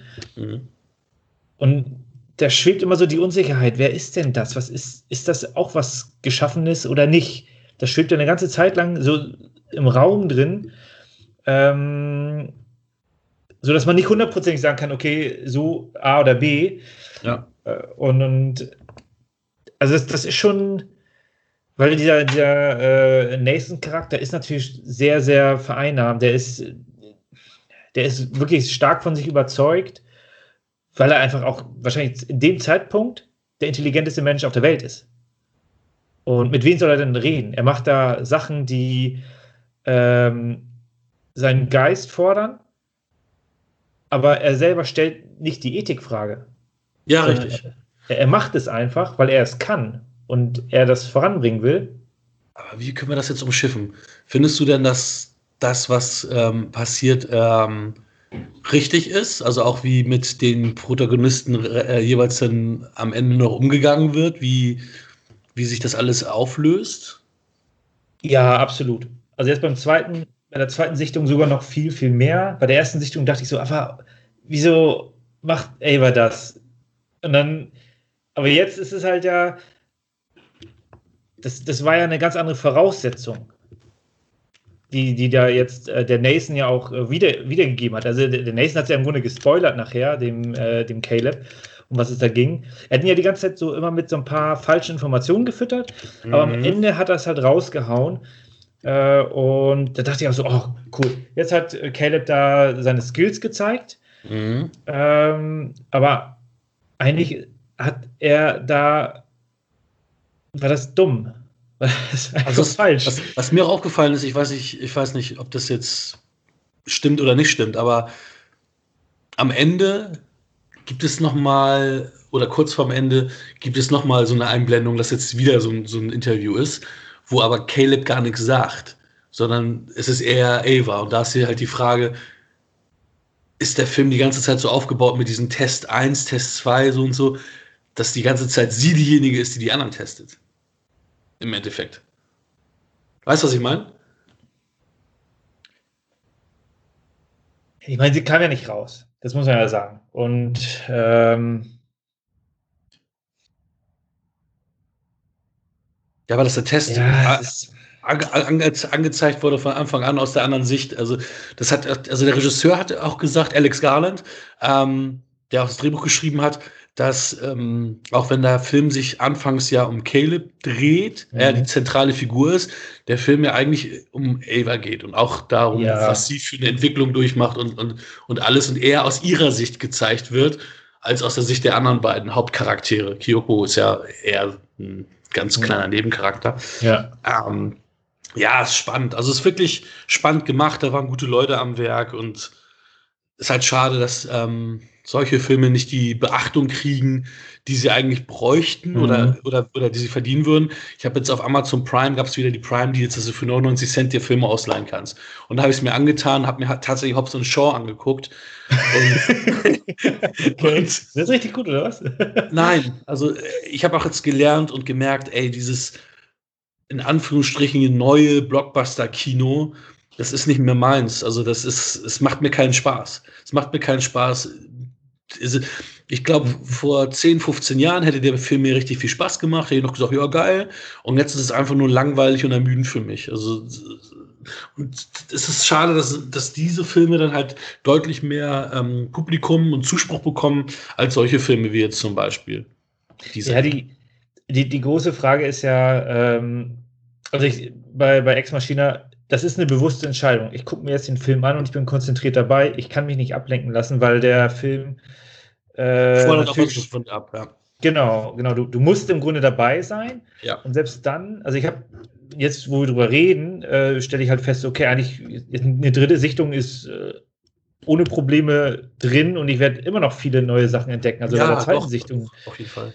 Äh, habe ich schon viel gesehen. Obwohl, wie gesagt, von, von der Ausstattung des Hauses sieht halt, ist es halt alles sehr, sehr minimalistisch. Aber das liegt halt an dem, an dem, äh, an dem Hauptcharakter, der das Ja. halt so will.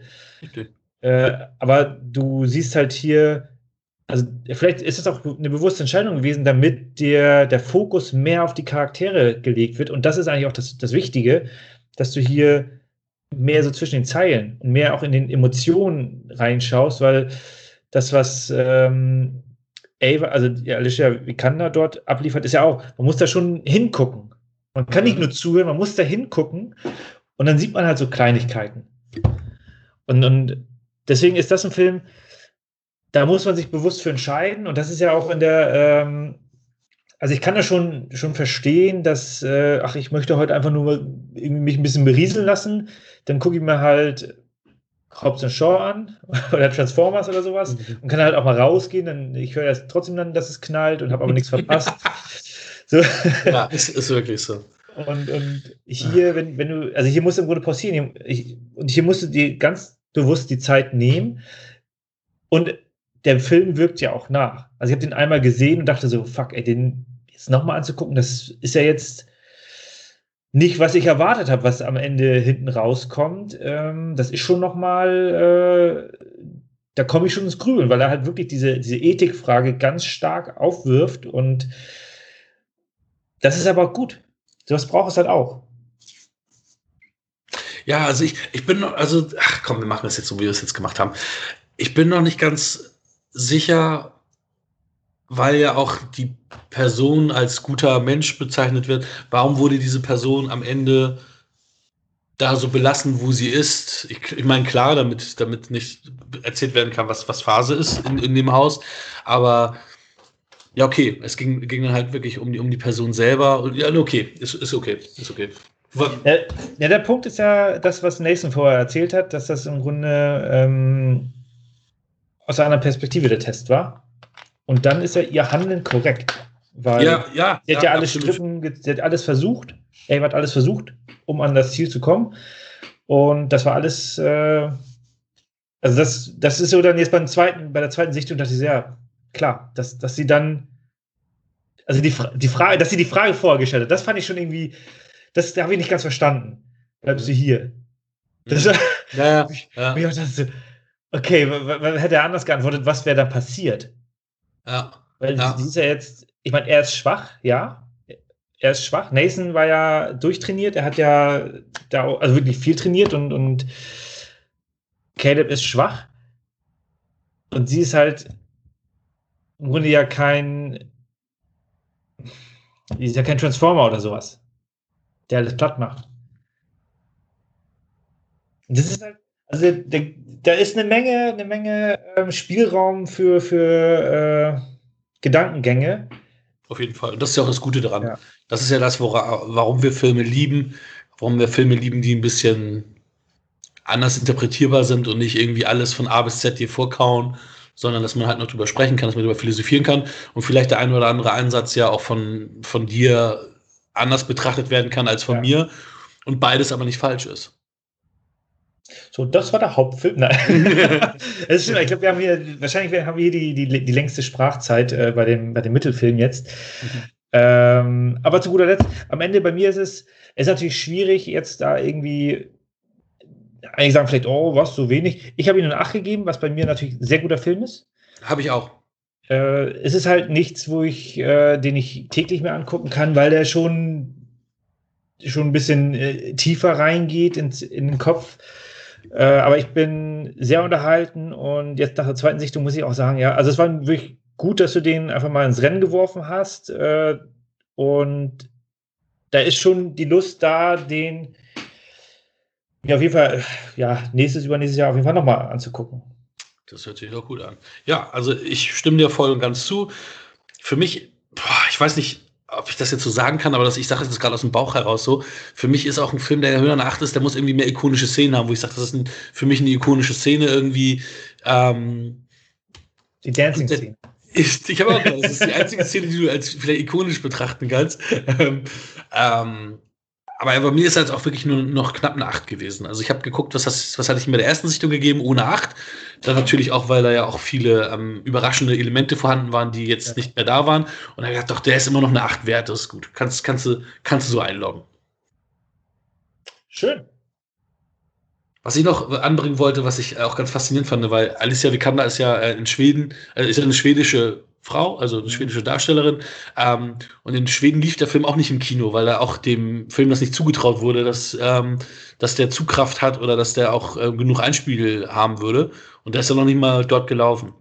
Also obwohl ja die Hauptdarstellerin ja auch tatsächlich eine, eine, eine schwedische Landsfrau ist, wurde dieser nicht äh, dort in, ins Kino gebracht. Ne? Ich weiß nicht, war der bei uns im Kino? Oh, das, das weiß ich nicht. Ist egal, ist egal. Mir ist das auch nicht wirklich, also die, die kam, die erste das erste Mal, wo ich wirklich wahrgenommen habe, war halt im, äh, in Saturn, sage ich jetzt mhm. einfach mal. Also ich bin durch die, durch die Reihen gelaufen von, von den äh, Scheiben und dann, ach, guck mal an, ist ein Film. So im Grunde wie, wie bei Warrior damals. ich dachte, ach, guck mal an, das Cover kenne ich schon, die Filme, ja, ist bestimmt Schrotte. Ey, der, der, der ganz der über Stunde nur Hexen, ja, genau. Sehr gut. Kommen wir zum letzten Film. Äh, wie schon aber angekündigt. Nicht, was? Aber nicht den, den, letzten Film. Also nicht das, der, das, war der letzte Film, der jemals gedreht wurde. 1979 Alien. Yeah. Du hast einen Klappentext vorbereitet, den du selbst, nein, den du irgendwo hm. ja, ja. gefunden hast. Die Crew des Weltraumtransporters Nostromo wird von einer fremden Spezies heimgesucht. 2122. Der Weltraumtransporter Nostromo des Unternehmens Wayland Yutani befindet sich auf Heimweg zur Erde, als das Schiff ein Notsignal aufhängt. Oh, das ist ja nun wirklich mega kurz. Achso, reicht doch. Das, das reicht krass. doch.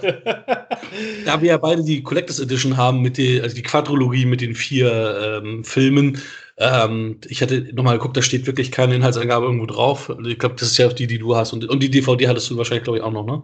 Ich habe die DVD ja meinem Stiefvater gegeben. Äh, nee, ich habe die auch irgendwie ausgetauscht. Also ich habe hab mir ja die Blu-ray nachher noch geholt und da in die äh, DVD-Box ah, gepackt und die Blu-ray, äh, die DVD ist dann irgendwo hingewandert. Mhm. Äh, ja, ein Film, den ich ähnlich wie bei Star Wars mehrfach gekauft habe. Äh, beziehungsweise damals hat mein Vater den auch noch ein paar Mal gekauft und da hatte ich ihn auch schon mehrfach gesehen. Äh, der erste Kontakt mit Alien war, das müsste ich schwer raten, äh, wann ungefähr das war. Es muss irgendwie den 90ern gewesen sein. Bei mir auch, ja. 91, 92, lief auf ZDF mhm. von, ich glaube, von Freitag auf Samstag. Und äh, da hatte ich ihn nicht gesehen. Also ich bin an dem, äh, am nächsten Tag dann, äh, haben mich meine Eltern zu meiner Patentante aufs Land gefahren. Und äh, mein Vater hat ihn natürlich gesehen und meine Patentante und die, die haben ihn auch alle gesehen. Das war so der Moment, wo ich dachte so, okay, das ist so einer der Filme, den haben dann zu dem Zeitpunkt alle gesehen, weil das mhm. wahrscheinlich auch die Free-TV-Premiere waren. Und ja, wenn so ein Ding lief und der so, so nach, irgendwie nach zwölf Jahren kommt er dann im Fernsehen in Deutschland und vorher kannte den so gut wie keiner, dann hat sich der, den halt jeder angeguckt. Ja. Ich hatte das Glück, mein Vater hat den auch aufgenommen, weil in der Fernsehzeitschrift äh, stehen die, äh, stehen die Filme natürlich dann so mit Pfeilen nach oben, dann nimmt man so einen Film auch mal auf. Ja, und so kam ich dann irgendwann. Oder Klassiker, Meilenstein des Genres Genau. und so. Da musst du ja auch gleich oh, aufnehmen. Genau. So war das damals. Und dann habe ich mir den irgendwann, äh, also er hat ein bisschen erzählt, damals war das auch noch nicht so mit Spoilern, er hat dann einfach die Geschichte erzählt von dem ganzen Kram, er hat im Grunde den kompletten Film erzählt. Und ich habe ihn mir dann auch dann irgendwann tagsüber angeschaut. Eigentlich ganz schlecht, aber ich meine, wie alt war ich da? Zwölf oder so? Und dann guckt man sich halt tagsüber Alien an, weil man ja irgendwie Zeit hat. Kommt von der Schule, hat Hausaufgaben nicht gemacht, dann guckt man sich halt Alien an. das war so äh, die, die erste Sichtung. Äh, nichtsdestotrotz hat mich dieser Film von daher, von, von seitdem irgendwie so richtig fasziniert. Und ja, also ich war da halt schon wirklich, also das, das war eine der, der ganz, ganz großen Filme, wo ich im Grunde sozusagen Fan der Franchise wurde. Also das war halt zu, zu der Zeit, irgendwann lief dann Alien 3 im Fernsehen. Bevor, Alien, bevor Aliens bei uns im Fernsehen kam, lief halt Alien 3. Echt? Weiß ich gar nicht mehr. Es, also es war schon irgendwie, ich weiß nicht, ob das die Free TV Premiere, Premiere war, aber damals war das halt wirklich ganz, ganz merkwürdig. Also Alien 3 lief tatsächlich Auf vor Sat 1, oder? War das auf Sat 1? Nee, also Aliens war auf jeden Fall auf Pro 7. Nee, Alien 3 meine ich. Ah, das kann gut sein, das ist, ist ja, oder ja, Ich weiß. irgendwie so. Und ähm, ja, es ist, es ist, äh, also ich, ich muss sagen, damals habe ich ihn halt an, mit anderen Augen gesehen. Ich war, war natürlich jünger, die, die Spannung, also die Spannung von, von, von diesem ganzen, äh, von dem ganzen Ungeheuer kam im Grunde mit dem Teil 2. Als ich dann das erste Mal Aliens gesehen habe, da hatte ich wirklich, das, ja, das Licht war aus und ich hatte wirklich die Hosen voll. Und ich musste dann noch, der Film war zu Ende, ich musste auf Toilette. Das war schon ein Abenteuer, äh, weil natürlich ein Alien an der Decke hängt. Und seitdem ist auch, hat der erste noch mal mehr an, an Wucht sozusagen genommen. Es ist wie eben Ex Machina, ein Film, der äh, ja, viel, viel langsamer erzählt wird. Es ist ein Ridley Scott, der ist ja so ein, so ein Typ von guten Sets, langsame Kamerafahrten, er nimmt sich viel mehr Zeit. Und das ist für mich wirklich tatsächlich einer dieser ganz klaren Punkt, Pluspunkte von dem Film, ähm, was ihn auch so zeitlos macht, aus meiner Sicht. Aber ich äh, komme nicht so richtig auf den Punkt, deswegen spiele ich einfach mal den Ball ab. Hm. Ähm, Ja. was du Ja. jetzt? Du hast natürlich recht. Ähm, ich meine, den Xenomorph du, glaube ich, vier Minuten innerhalb des ganzen Filmes. Also für ein Publikum, was jetzt mit vielleicht Alien Covenant aufgewachsen ist, wo du die, die Aliens die ganze Zeit in Großaufnahme siehst und Splatter und so weiter, ist es natürlich jetzt, dass die, wenn sie den Film sehen, wahrscheinlich ein bisschen erstmal schockiert sind, dass da so wenig passiert. Ähm, meine erste Sichtung war auch in den 90ern. Ich weiß, ich war bei meinem Vater, glaube ich. Ähm, und habe den da im Fernsehen gesehen, habe auch gedacht, wow, cool.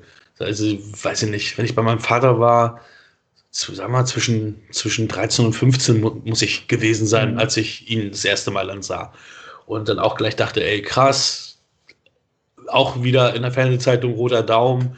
Ich glaube, da stand sogar dann irgendwie Kultfilm oder Klassiker oder Meilenstein des Genres oder bla bla bla, wo du natürlich dann als äh, junger Mensch, unerfahren, damals noch keine Communities, wo du dich austauschen konntest oder irgendwas war. Ne? Natürlich dann, das war natürlich für mich damals, ich habe auch die TV-Movie damals wirklich immer in- und auswendig gelesen und alles von vorne bis hinten. Und alle rote, rote Sterne-Filme mit Daumen, Daumen nach oben oder roten Moviestar oder wie, was auch immer das war, äh, nicht nur entweder gesehen, sondern mir auch dann gemerkt und gesagt, oh, der hat doch damals die roten Sterne gehabt, der muss ja gut sein. Das war ja wirklich so, das waren für mich damals diese Zeitschriftsredakteure, obwohl das ja auch meist dann subjektive Meinungen sind, oh, der, wenn der roten Stern hat, dann muss der gut sein. Also das ist geil, Mhm. cool, muss ich mir angucken. äh, ja, also ja, haben wir schon gerade gesagt, natürlich alles entschleunigter, ähm, ein bisschen anders aufgebaut, als man es auch erwarten würde. Du denkst natürlich, also Tom Skerritt First Billing, ähm, denkst auch eher, dass Tom Skerritt oder ähm, John Hurt hier die Hauptrollen Mhm. spielen. Ähm, was ja auch ganz witzig ist, weil ich glaube, die sind ja auch Nummer 1, Nummer 2 und Ripley ist, glaube ich, Nummer 3, ne? In, in, der, in Ja, der Rangfolge am Schiff, äh, auf dem Schiff, Mhm. also von der Kommandostruktur her. Ja, junger, genau. junger Bilbo Beutlin, Ian Holm auch zu sehen. Weil so jung da auch schon nicht mehr, aber du weißt, was ich meine. Ja, ja. ja aber der ähm, Cast war natürlich wahnsinnig stark. Ja. Also. Ja, Fett Koto, der, hat auch, der macht auch gar nicht mehr so viel. Ne? Was hat denn der groß gemacht? Der hat Running Man mit Schwarzenegger gemacht. Der hat, ähm, war ein Bond-Bösewicht in Live war es Live and Let Die? Mit hier mhm. Roger Moore, ich glaube. Ähm, Jaffet Koto, was hat er noch gemacht? Ja, also der hat, ja, der hat, der hat natürlich ein paar. Ja, Running Man ist natürlich ein Knaller, ne? Aber dann noch Harry Dean Stanton. Also ja, sehr, sehr viele Leute, die man später in anderen Filmen nochmal äh, oder in sehr vielen Filmen gesehen hat, die alle. Ist ja verstorben, Harry Dean Stanton. Ja, ja. John er ist er damals ja schon relativ alt, ne? ja, ja, der ist ja auch alt geworden. Der ist echt alt geworden. Aber ich meine, Tom Skerritt ist ja auch, ich meine, da sind ja jetzt ja viele nicht mehr äh, lebend. Genau, ich meine, der Film ist 40, über 40 Jahre alt. Ja, okay. Ja, ja, Und die waren alle da auch jetzt schon nicht mehr die aller, allerjüngsten, ne? außer jetzt Sigourney Weaver, die war ja irgendwie in ihren 20ern da. Oder Ende, Ende 2030 so ungefähr, ne? Also ja, da gewesen sein. Ja, absolut. Also das ist halt, ähm, also wer, wer, den Film jetzt nicht kennt, äh, der kennt diverse Szenen aus dem Film mit ja. absoluter Sicherheit. Der hat ja. so viele ikonische Szenen hervorgebracht. Ähm, ich habe mir das, also ich bin jetzt nicht so der große Specials-Gucker, aber bei Alien und bei Aliens habe ich mir tatsächlich die Specials äh, sehr intensiv angeguckt. Äh, du hast äh, da natürlich so auch erfahren, wie es, also im Grunde den, also da wurde es mir, als ich die Specials angeguckt hatte, mir so richtig klar, ja, der Film wird mit, mit, mit Ridley Scott verbunden, aber da stehen ja ganz andere Leute hinter, die den mhm. Film Grunde erstellt haben oder die die Geschichte erstellt haben. Er hat einfach nur das Drehbuch bekommen und hat daraus ja. natürlich dieses äh, visuelle Meisterwerk gemacht äh, mit den ganzen Facetten und, und den Kleinigkeiten. Ähm, und deswegen verbindet man den Film mit Ridley Scott und halt auch mit der Sigourney Weaver. Aber das Team dahinter, was, was das Drehbuch geschrieben hat, beziehungsweise die Grundidee aufgebracht hatte und, und wie es dazu kam und das ist ja auch teilweise, die suchen dann irgendwelche Studios und dann werden, ab, werden abgelehnt und, und das wird alles sehr, sehr kritisch hinterfragt.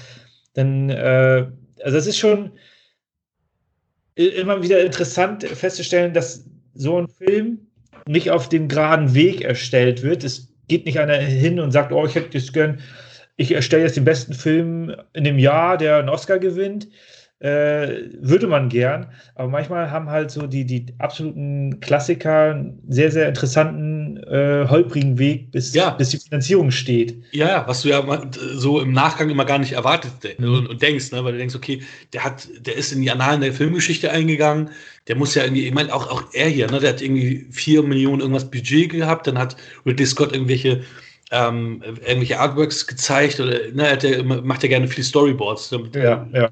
Macht er immer Storyboards. Und dann wurde das äh, Budget zwar verdoppelt, aber immer noch nur 8, irgendwas Millionen. Ne? Das ist mhm. aus heutiger Sicht äh, geradezu lächerlich.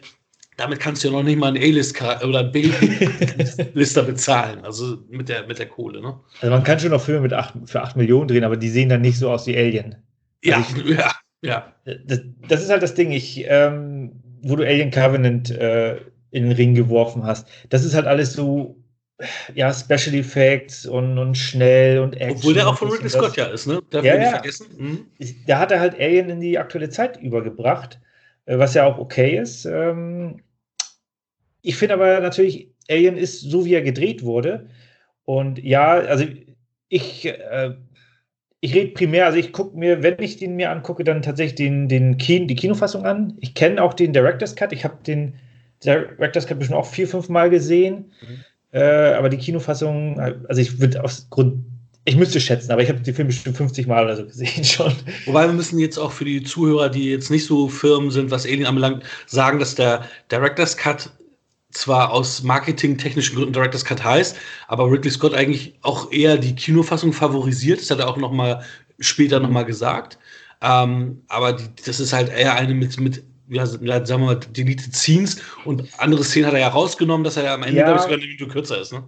Ja, genau. Also das, das war schon eine, bewusst, eine, bewusste Entscheidung. Es sollte schon etwas an, den, äh, an die aktuellere Sehgewohnheit äh, ja. angepasst werden.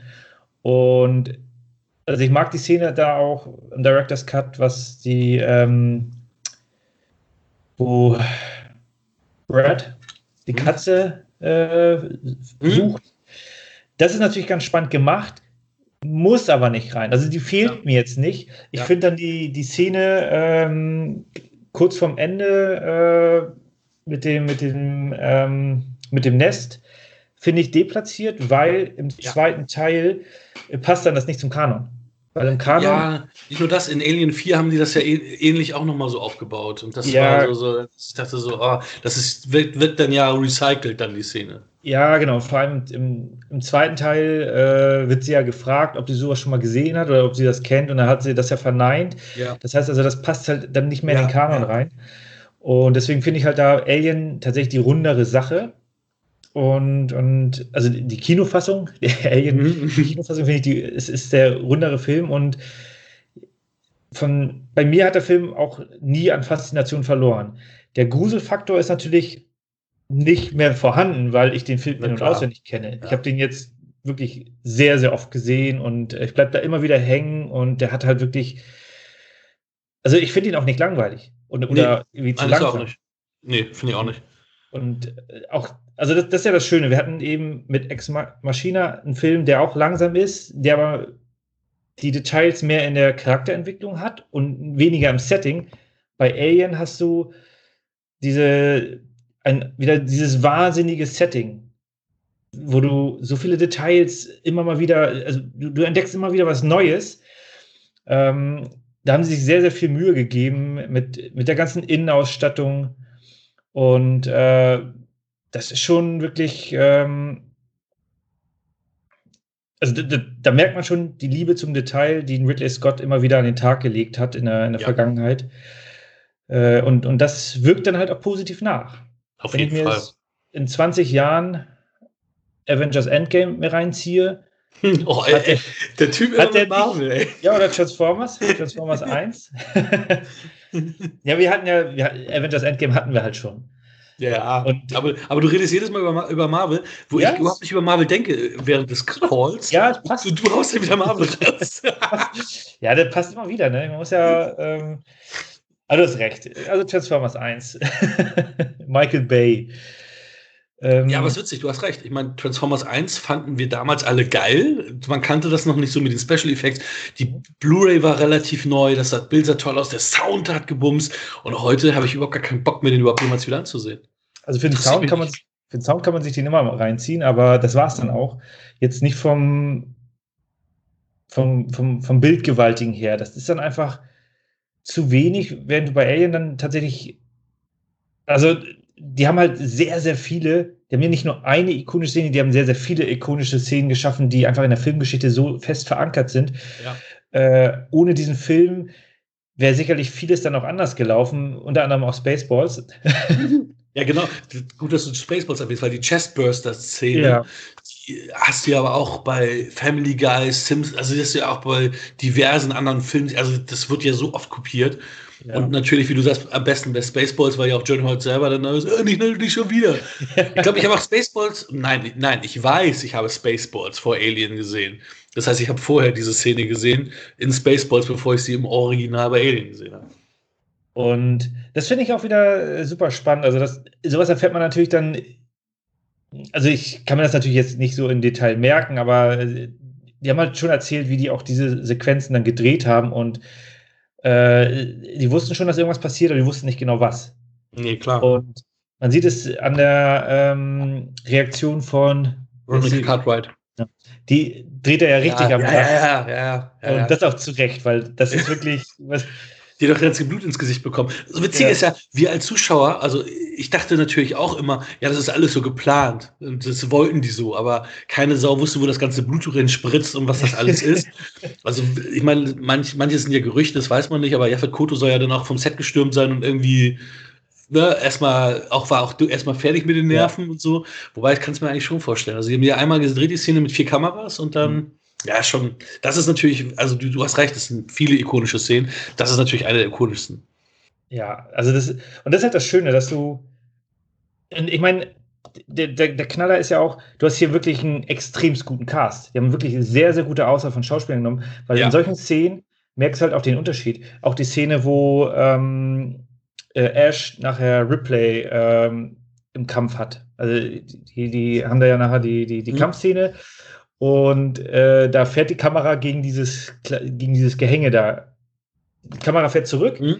und kommt gegen dieses komische ähm, Gedöns, was da an der Decke hing. Und dadurch kommt das ja in Schwingung und es, es schwingt und er guckt da hin, aber bleibt in der Rolle und Mhm. macht dann weiter. Und das finde ich halt klasse, dass du, du merkst ja, okay, das ist nicht perfekt gelaufen, aber es ist jetzt in der Welt verankert Mhm. und, und die machen, die, die Schauspielern weiter, die lassen sich da nicht raus, äh, irgendwie äh, rausholen aus der Situation und aus der Szene, ziehen und ziehen das bis zum Ende durch. Und dafür brauchst du halt auch erfahrene Leute und die da halt wirklich ähm, in den Charakter auch übergehen und, und da dann direkt äh, einfach weitermachen. Und das haben die einfach wirklich, äh, also man merkt schon richtig, dass da, es ist ja auch hier wieder eine Art Kammerspiel, es ist dieses Ja. Monster in the House Movie, ähm, die kommen da nicht weg. Du hast das Monster, du hast die Bedrohung und du hast ein, äh, und, und die können jetzt nicht einfach abhauen. Das, das schafft ja sozusagen dann das, das Setting. Gleichzeitig allein die Sequenz, äh, wo die aufwachen und frühstücken. Geht ja relativ, ist ja relativ kurz, aber in dieser Szene wird jeder Charakter geschärft. Innerhalb von Mhm. kürzester Zeit erzählst du die Geschichte der einzelnen Leute. Und du kannst danach jeden mehr oder weniger dann äh, eingliedern. Äh, und das wird natürlich dann zukünftig immer wieder noch ein bisschen geschärft anhand von irgendwelchen D Diskussionen und, und äh, Reaktionen. Und das ist nachher auch wirklich so die, die Kunst vom guten Storytelling. Ich muss nicht die, die große Action-Szene oder die, die, die große Diskussion, wo irgendwas mir ganz platt auf die Nase ge äh, geklebt wird, ähm, wie ich es bei Molly's Game erhofft hatte. Äh, nein, du kannst halt auch so zwischen den Zeilen immer mal wieder was reinwerfen und dadurch die Charaktere dann entsprechend platzieren und schärfen.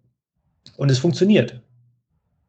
Ja, ma ma manchmal muss man aber auch sagen, ist natürlich ein bisschen Glück mit dabei. Also ich meine, wenn ein H.R. Giga jetzt nicht äh, am Film beteiligt gewesen wäre mit seinen Kreationen, wie er das Alien Mhm. designt hat und der hat ja auch die Welt so designt.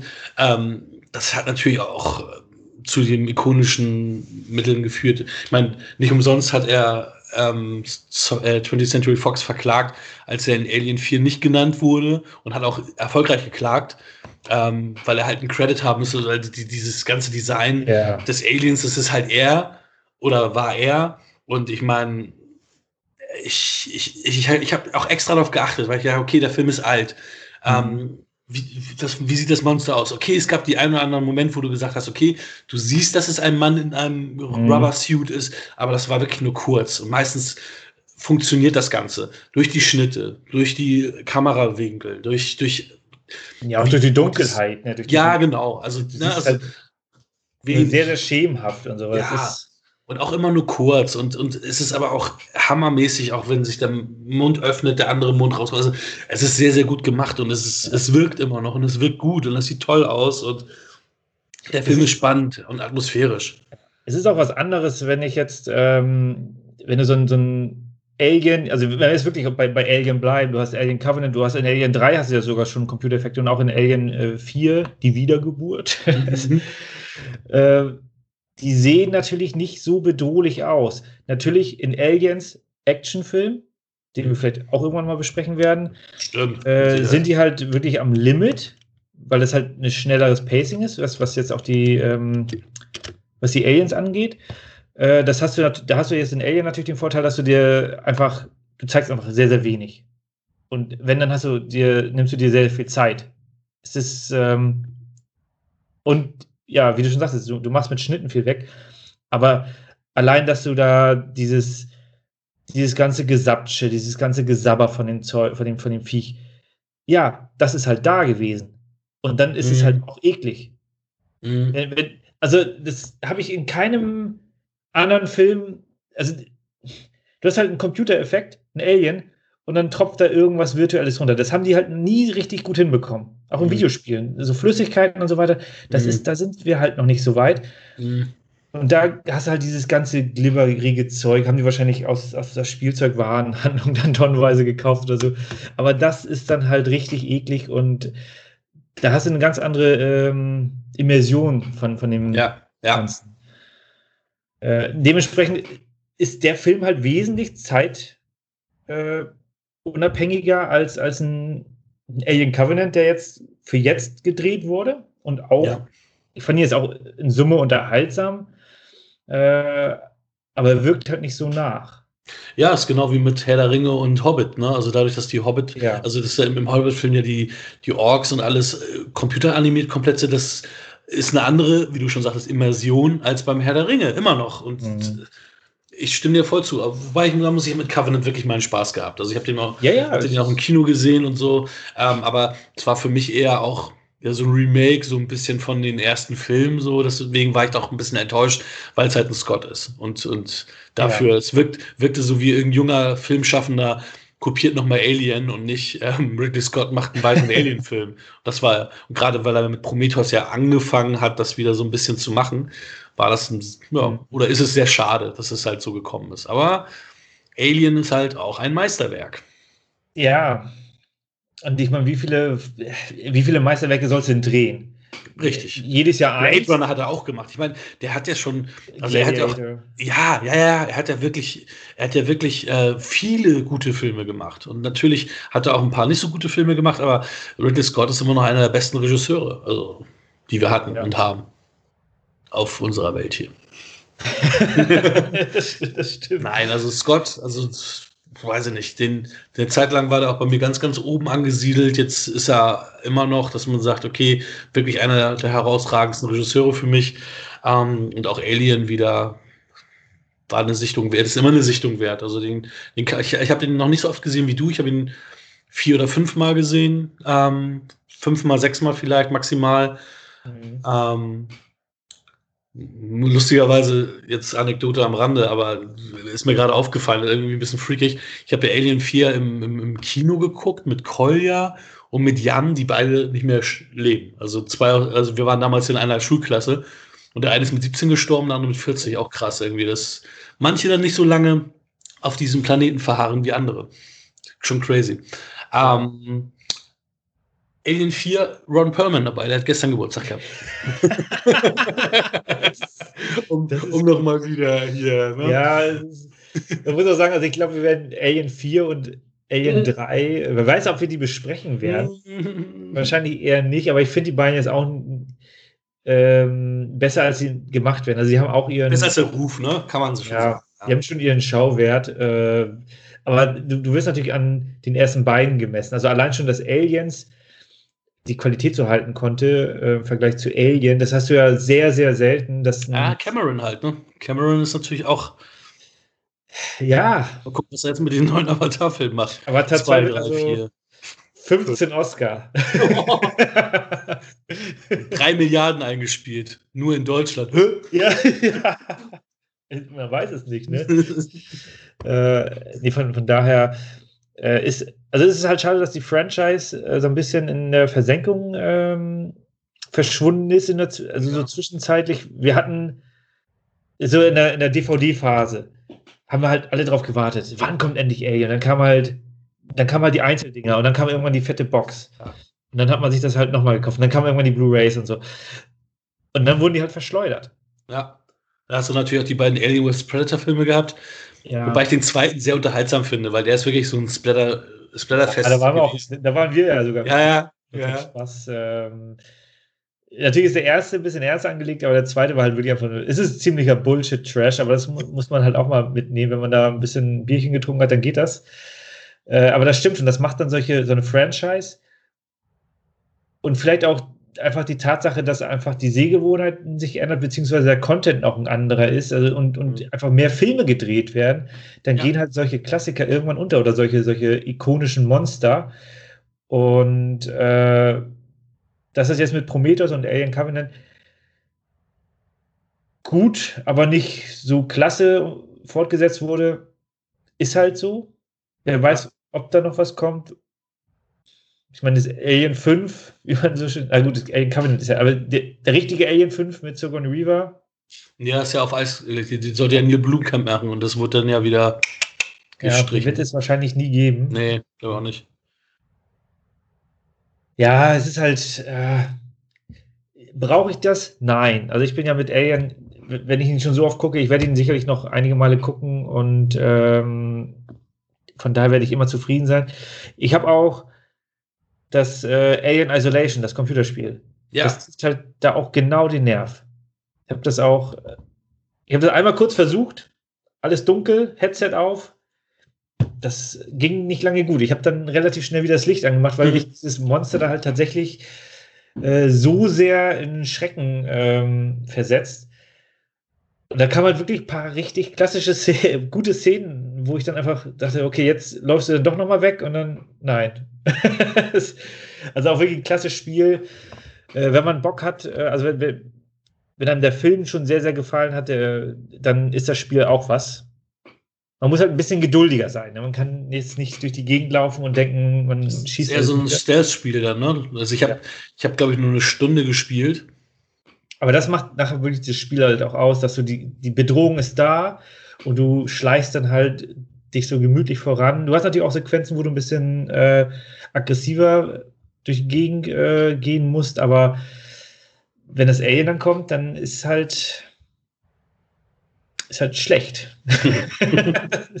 also auch das wirklich ein tolles Spiel. Haben sie äh, leider finanziell nicht so erfolgreich gewesen. Der Film war damals ja schon ein Kassenschlager, weil das ja auch marketingtechnisch wahrscheinlich gut gemacht worden ist. Du hast einen Trailer gehabt, der hat nichts gezeigt.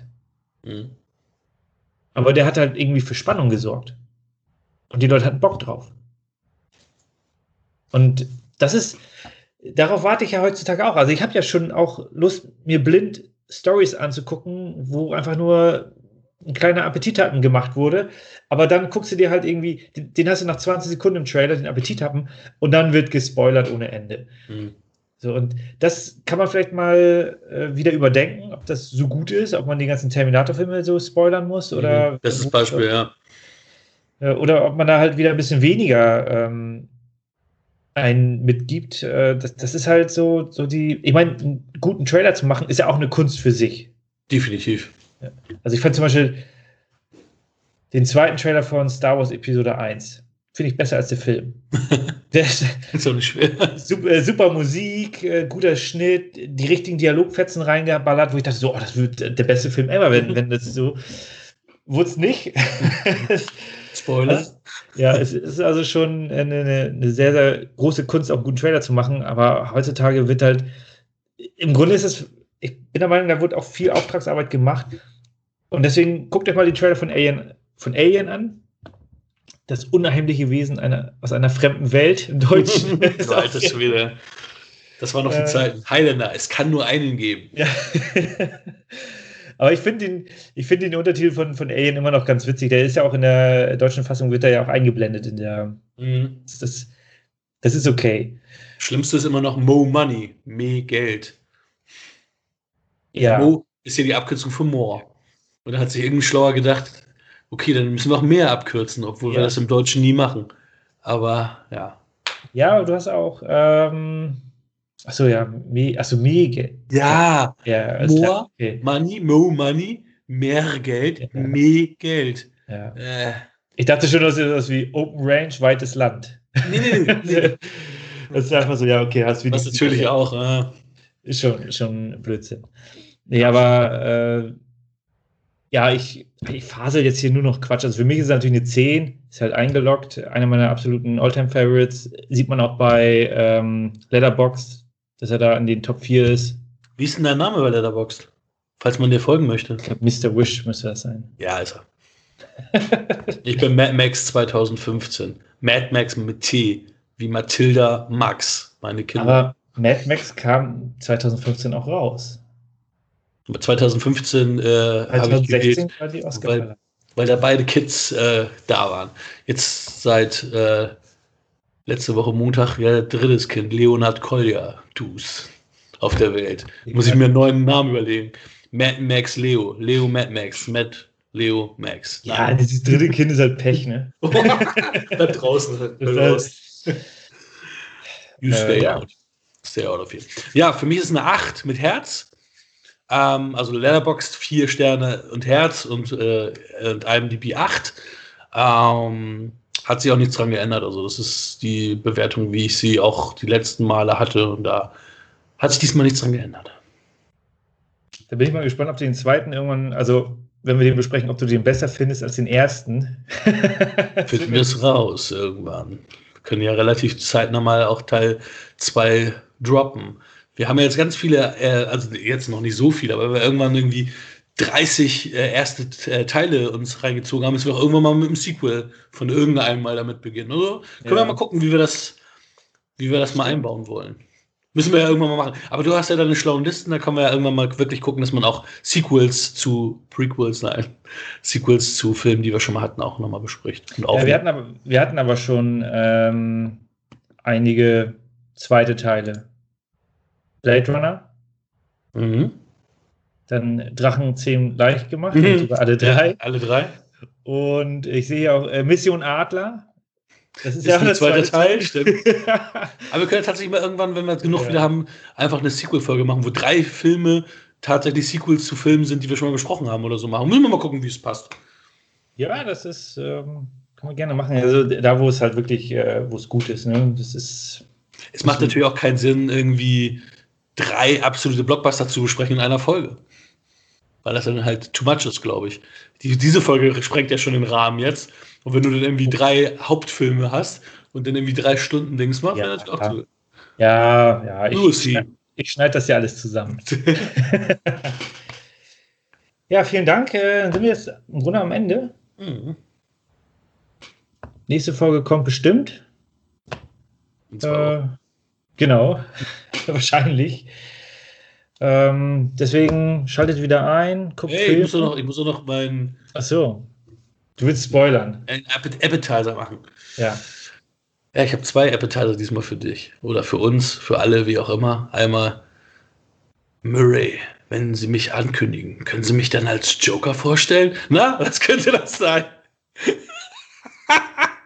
Das, ähm, ich weiß es nicht. Der zweite ist noch schwerer. Du musst wieder zurückkommen. Wohin? Zurück in die Zukunft. Na, Ah. ist das? Okay, ich bin fertig. Ich bin fertig. Mach deinen Ab Abspann. Lass den Abspann. Äh, mach deine Abmoderation. Abmoderation, Entschuldigung. Abmoderation. Ja, vielen Dank. Äh, schaltet wieder ein. Äh, lasst uns ein Like da. Ähm, folgt uns bei Instagram. Haut rein. Freuen uns.